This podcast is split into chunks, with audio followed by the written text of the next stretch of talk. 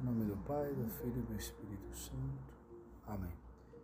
Queridos irmãos, nas leituras de hoje, tanto a primeira do livro do Eclesiástico quanto o Evangelho de São Lucas, tratam do mesmo tema, né?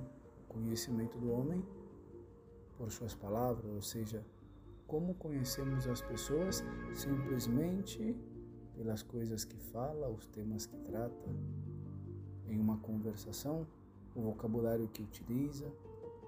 Essas coisas bastam para revelar-nos com quem estamos tratando, quem estamos diante dos nossos olhos. Se é uma pessoa culta ou ignorante, católica ou ateu, informada ou desinformada, contudo, principalmente, se é uma pessoa boa ou má. Assim como a árvore se conhece pelos frutos, a palavra do homem nos revela o seu modo de pensar, a sua mentalidade, justamente porque a boca fala somente do que é, o coração está cheio. E o coração só se enche do que vê, escuta e conhece. Repito, o coração só se enche do que vê, escuta ou conhece. Se os olhos veem coisas boas, puras, todo o corpo e a mente estarão puras. Contudo, se vemos, escutamos ou aprendemos coisas más, todo o corpo, mente, alma, coração estará manchado.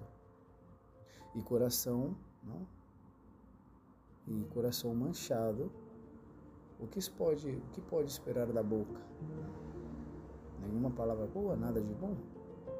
O próprio Jesus disse: não, a árvore má não pode dar frutos bons e frutos maus não, não pode vim de árvores boas. Por isso, queridos irmãos, toda a guarda dos olhos, dos ouvidos, do coração sempre será pouco. Sempre vamos ter que lutar para filtrar o que entra na nossa alma. Por isso, principalmente em nossos tempos, não?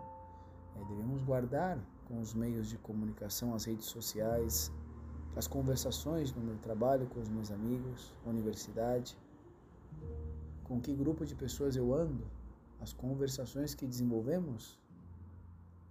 Nosso querido venerável Padre Léo, da Canção Nova, tinha um método eficaz não, para isto.